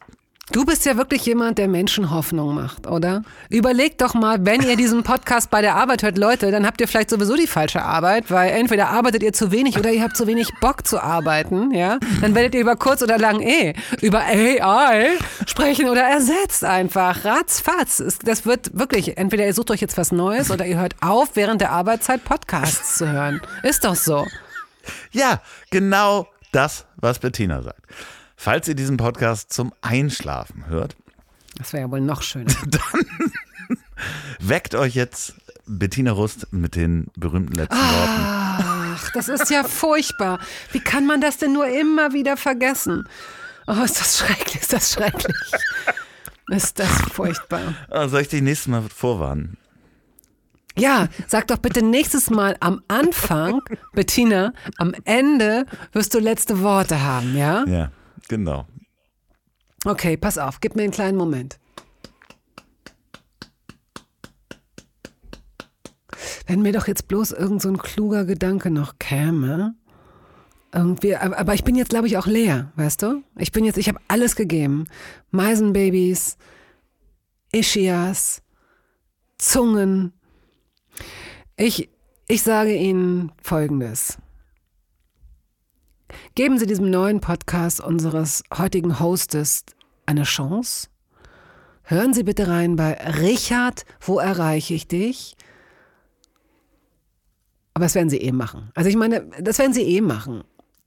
Das sind schlechte, das sind schlechte letzte Worte. Ähm, fuck, ey, ich kann das nicht. Falls. Ich schenk dir, ich schenk dir meine, ich schenk dir meine letzten Worte, Okay, Andreas. das ist das allererste Mal, dass ich das mache, ne? ja? Ja, das ist das allererste Mal, dass ich das mache. Okay. Okay. Liebe Zuhörer, Innen. innen, sollten Sie in der U-Bahn stehen und eine Frau in einem Kaschmirmantel ein Brillenetui fallen lässt, helfen Sie ihr dabei. Helfen Sie ihr dabei, lächeln Sie ihr ins Gesicht und sagen Sie, es ist doch kein Problem. Sie sind nicht morsch. Okay, so weit würde ich vielleicht nicht gehen. Sagen Sie dieser Frau nicht, Sie sind nicht morsch und bieten Sie ihr vielleicht auch nicht ungefragt ihren Platz ein, weil sie sich schlagartig 30 Jahre älter fühlen wird. Aber wenn dieser Frau etwas hinfällt oder diesem Mann oder diesem äh, Menschen in between, wenn Menschen etwas hinfällt, vielleicht so, heben Sie es doch einfach auf, denn wenn Sie glauben, der Boden hätte es sich geholt, täuschen Sie sich. In diesem Sinne ganz herzliche Grüße hinaus in die Welt. So, und jetzt zum Abschluss noch Werbung in eigener Sache. Wenn ihr noch eine Produktion der Ponywurst Productions hören wollt, dann hört doch mal rein in den Podcast, den ich zusammen mit Olli P. mache. Ich hab dich trotzdem lieb. Erscheint jeden Montag, gibt's überall, wo es tolle Podcasts gibt. Ich hab dich trotzdem lieb mit Olli P. Vielen Dank, gute Nacht. Dieser Podcast ist eine Produktion der Ponywurst Productions. Mmh, lecker.